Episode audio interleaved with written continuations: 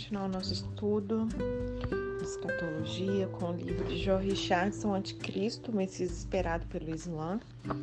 Nós estamos vendo sobre o reavivado império né, islâmico do Anticristo e nós estávamos vendo ali aquela passagem é, que menciona sobre as nações né, que fariam parte aí, essa colisão desses voluntários é, de Satanás. Aí nós vimos sobre Meseque e Tubal já, né?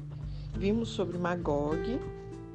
Agora vamos falar sobre é, a Pérsia. Deixa eu ver se foi isso mesmo. Isso aí. Agora a gente vai identificar os estados-membros restantes da coalizão do anticristo. A Pérsia, ela é bem mais fácil da gente identificar. Essencialmente, a Pérsia é o atual Irã. E muitos iranianos nos Estados Unidos, se perguntados de onde eles vêm, eles simplesmente dirão que são da Pérsia.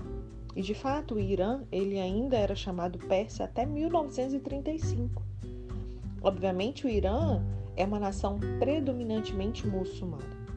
Embora existem alguns sinais maravilhosos de mudança no Irã em decorrência de uma crescente insatisfação com o Islã entre a massiva população jovem do Irã, não parece provável de que a maioria dos iranianos deixará para trás essas suas raízes islâmicas tão cedo.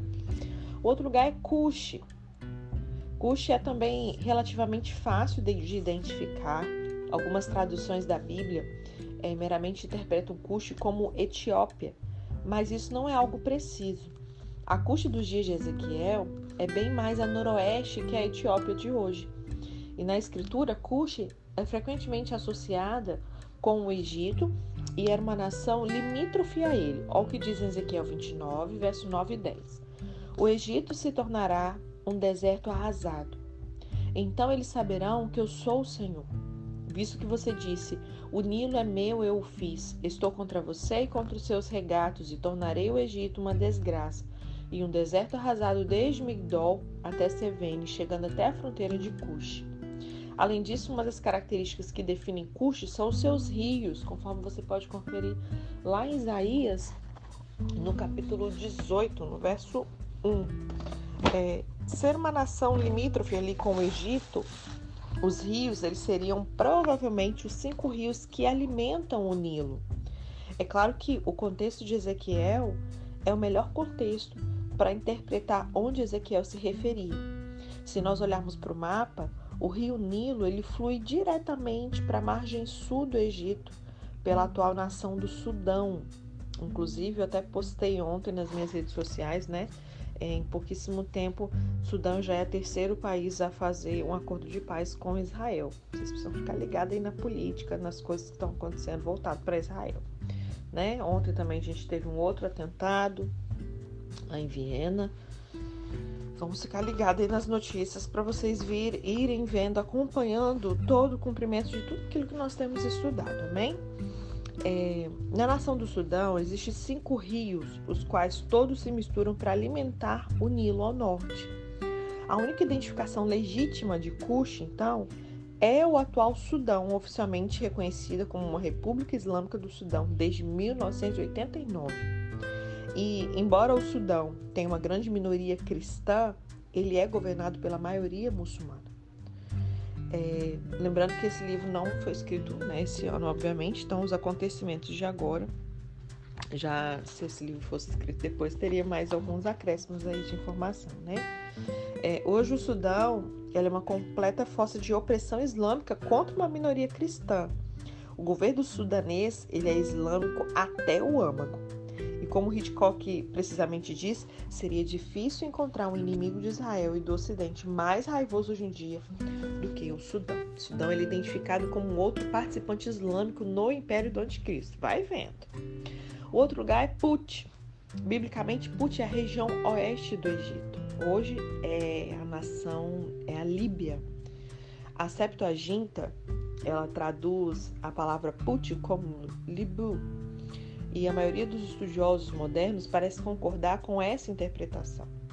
Shoebá, ele entretanto inclui a Argélia, Marrocos e Tunísia junto com a Líbia. De qualquer maneira, novamente nós temos uma região ou uma nação inteiramente islâmica, O que a gente está vendo aqui? Que a profecia ela aponta exatamente por lugar, especificamente onde são predominantemente islâmicos, né? Sobre Gomer, Gomer parece ser uma concordância quase universal entre os estudiosos, né, que se refere aos cimérios celtas no Tártaro da Crimeia. Em relação à identificação de Gomer, o pastor batista Fred Zaspel, Zaspel ele precisamente aponta: Gomer é bem conhecido pelo antigo mundo como Gimahai, no norte central da Ásia Menor, ali na Capadócia. E essas pessoas também são conhecidas por cimérios, e essa parece ser a mais simples e mais óbvia interpretação.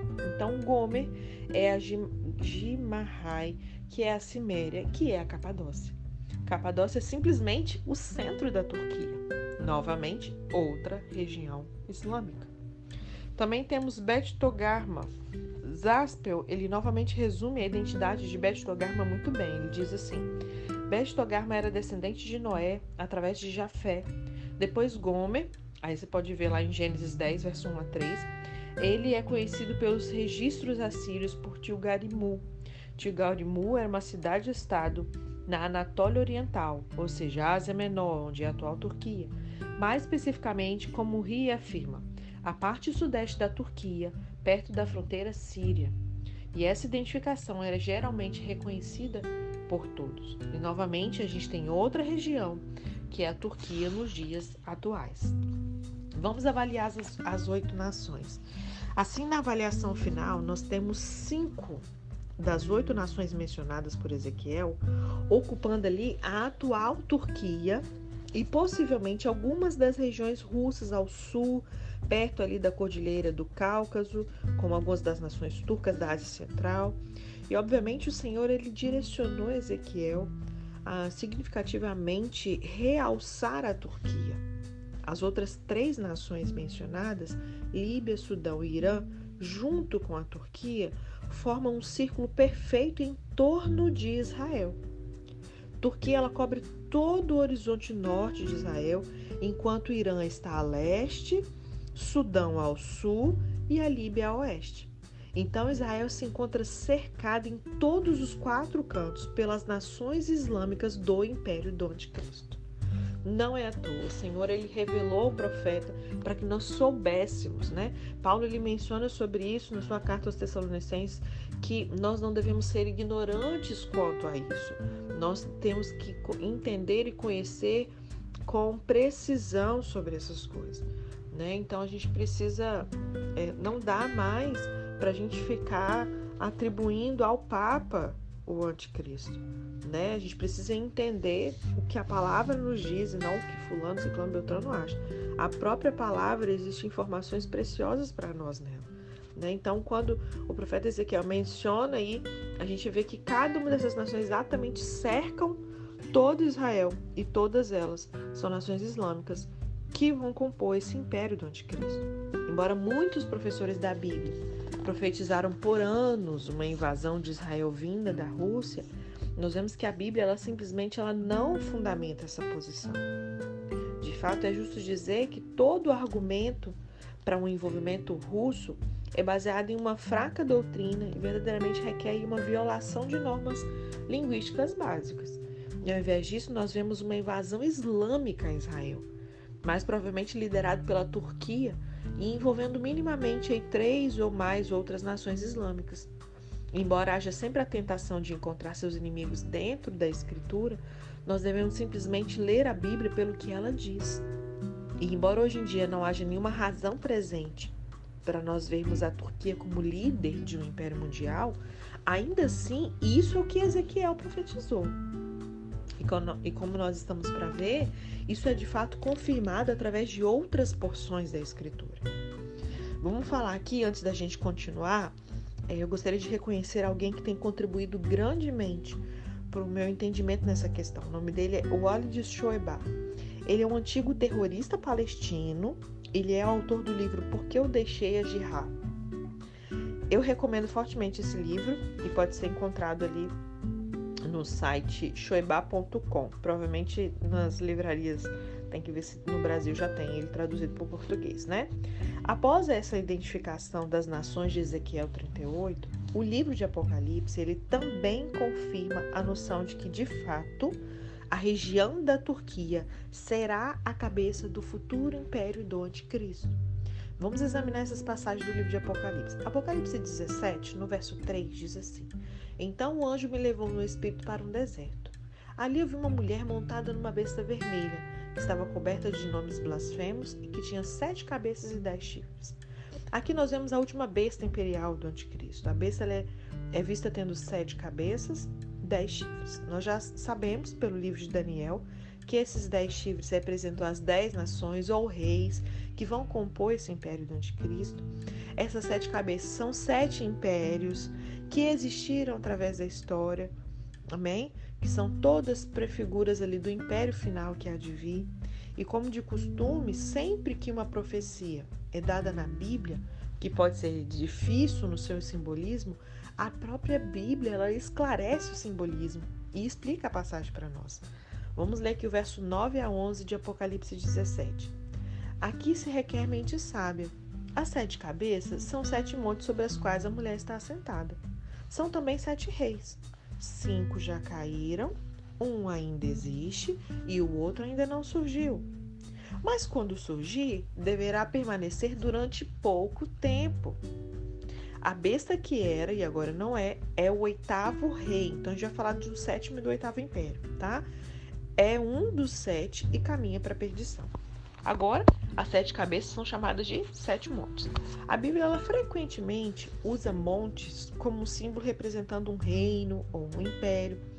Mas mais importante, essa passagem ela nos dá uma compreensão do fato de que antes que Jesus retorne, haverá efetivamente um total de oito impérios bestiais, se a gente pode dizer.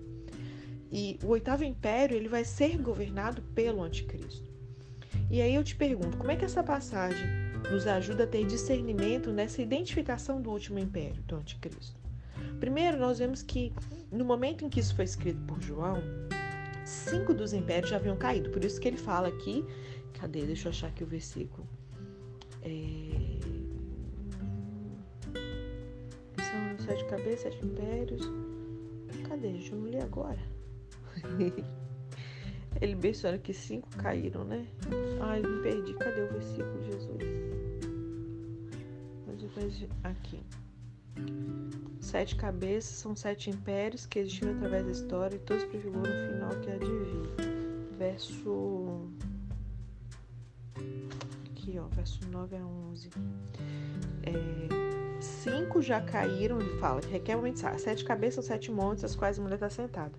São também sete reis cinco já caíram. Então, na ocasião que João escreveu, cinco impérios já haviam caído. Isso é visto nessa frase: cinco já caíram. Esses impérios são geralmente aceitos por professores da Bíblia como sendo o seguinte: primeiro, Império Egípcio. Lembre quando se estuda a história da igreja, isso é muito claro. Quando está estudando Daniel, a gente estuda sobre isso também. Depois do Império Egípcio veio o Império Assírio, depois veio o Império Babilônico, depois o Império Persa, ou Medo-Persa, é, depois veio o Império Grego, ok? Então, após esses, após esses cinco, o anjo diz a João que o império é.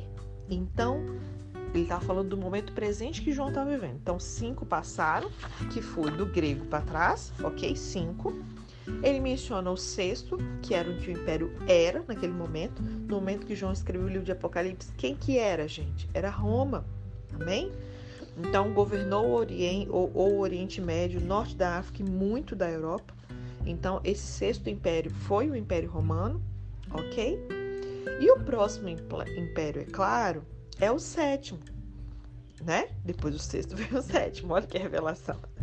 E então aí o oitavo vai ser o império do anticristo. Então o sétimo império é esse, é esse império que a gente deve identificar.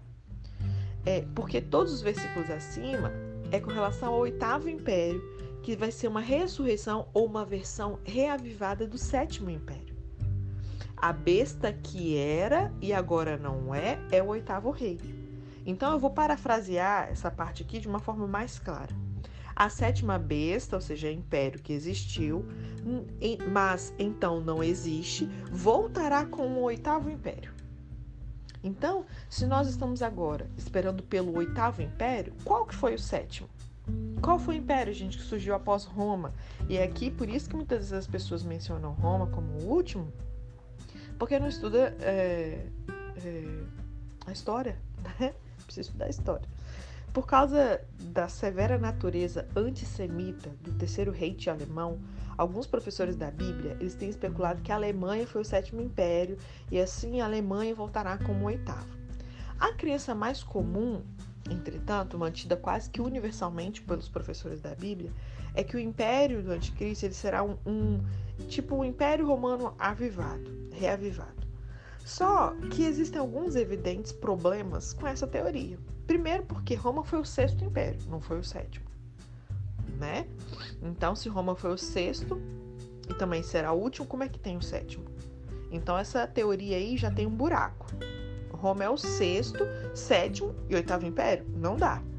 Nem a escritura, nem a história, né, ou o senso comum vai apoiar esse tipo de coisa. Aí você já vê que cai por terra esse entendimento. Segundo, todos os seis impérios anteriores governaram o Oriente Médio, incluindo Jerusalém. E isso é muito importante. Nós temos sempre que nos lembrar de que a Bíblia ela é completamente centrada em Jerusalém. Não é centrada nos Estados Unidos, nem no Ocidente na visão bíblica das coisas, Jerusalém é o centro da terra. E esse ponto precisa ser bem destacado.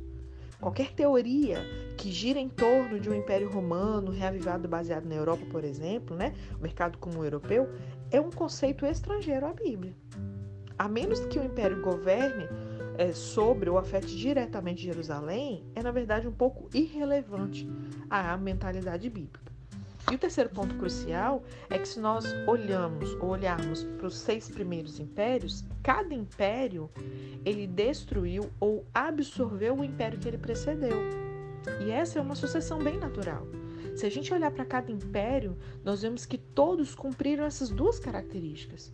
Eles governaram sobre Jerusalém e derrotaram ou absorveram seus predecessores. O Império Egípcio ele governou todo o Egito e Israel também. Mas o Império Assírio ele derrotou o Império Egípcio e da mesma forma ele governou sobre uma vasta porção do Oriente Médio, incluindo Israel. Após isso, o Império Babilônico derrotou o Império Sírio, se tornou ainda maior do que o seu predecessor e novamente reinando sobre Israel. Assim, é o padrão com cada império que sucede. O Império Medo-Persa sucedeu o Império Babilônico após para ser sucedido pelo Império Grego e por sua vez o Império Grego foi sucedido pelo Império Romano. E aí o que que nos leva ali ao sétimo Império? Então quem sucedeu o Império é, Romano? Para responder essa questão nós temos que rapidamente rever essa questão da queda do Império Romano. O que que de fato aconteceu? Ali em 395 depois de Cristo, o Império Romano ele foi dividido em duas partes, parte oriental e parte ocidental. A parte oriental é conhecida como Império Bizantino Ali em 410 d.C., a capital ocidental de Roma, ela caiu para tribos germânicas invasoras conhecidas como bárbaros ou visigodos. Vocês vão lembrar disso aí de história, da época da escola, vão lembrar de alguns filmes, tá? A metade ocidental europeia do império, incluiu a sua capital, caiu. Mas apesar disso, o Império Romano continuou. Mas como? Simplesmente ela mudou a sua capital e o seu trono de Roma para Constantinopla, ou seja, milhares de quilômetros ali a leste. A porção europeia ocidental do Império Romano caiu, mas a porção oriental bizantina do Império Romano ela perdurou por mais mil anos com Constantinopla ali como sua capital. O Império Romano, de fato, ele não caiu completamente até a porção oriental do, do Império finalmente cair ali com os turcos em 1453. Então, da mesma forma, era o Califado Islâmico de Umar ibn al-Khattab, que tomou Jerusalém em 637. Assim, nós vemos que foram várias manifestações do Império Islâmico, culminando ali no Império Otomano. Lembram que nós estudamos sobre isso em escatologia, sobre o Império Otomano? O Império Otomano é o sétimo império que sucedeu o Império Romano governou sobre todo o Oriente Médio, começando com Jerusalém, por 1.300 anos. E esse Império Turco ele existiu até 1909. E assim a gente vê que o único império que cumpre esses padrões necessários para ser considerado o sétimo império é o Império Turco-Otomano. Isso é claro, ela, é, é claro, corresponde também perfeitamente com essa lista de Ezequiel de nações, com essa tão grande ênfase na Turquia. Entende? Como é que não dá para a gente começar a ficar falando que, sai de Roma? Não. Roma foi sucedida pelo Império Turco-Otomano. É só estudar história, junto com a Bíblia. né? Então, o Império Turco, ele foi o assentado do Califado Islâmico, essa vinda da restauração do Califado. Em 1923, o Califado Islâmico ele foi oficialmente abolido e hoje o mundo islâmico ele está esperando por essa restauração desse califado. A Bíblia ensina que em breve o Império Turco será reavivado.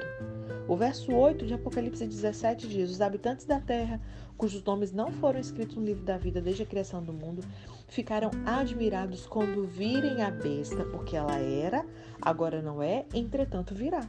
Então, nesse tempo, a gente pode esperar ver o califado islâmico sendo restaurado.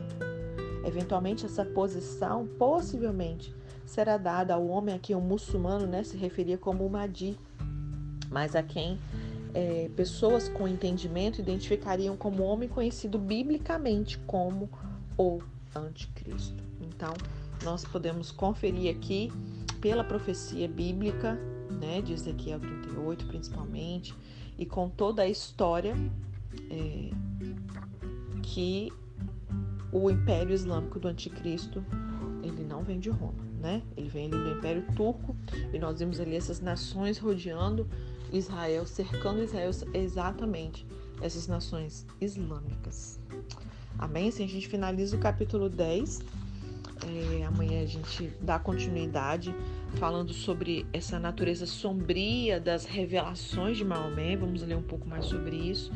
A gente começa num, nesse exame crítico aprofundado do Islã com a pessoa de Maomé e as revelações desse profeta, né? Porque é onde tudo começou. Então a gente precisa entender sobre isso também. Se a gente quer precisamente discernir esse espírito do Islã, então a gente tem que começar no fundamento. Nós devemos examinar a semente. E Maomé, como nós vimos lá no, né, no, no, no resuminho, no início do nosso estudo, ele é o fundador do Islã. E ele é tido pelos muçulmanos por ser o único instrumento humano que, entre aspas, recebeu as palavras do Corão direto de Alá. E nesse capítulo que a gente vai iniciar amanhã, nós vamos examinar a natureza desses encontros espirituais de Maomé, que levou essa sua carreira como profeta e deu nascimento a essa religião que agora tem a atenção do mundo todo. E vai ficar ainda mais forte, amém? Nós vamos ver sobre o nascimento do, do Alcorão, é, e um pouco mais de coisa. Amanhã, esse capítulo é bem pequenininho, então a gente vai ler ele, vamos falar sobre o espírito anticrista do Islã e por aí vai. Amém?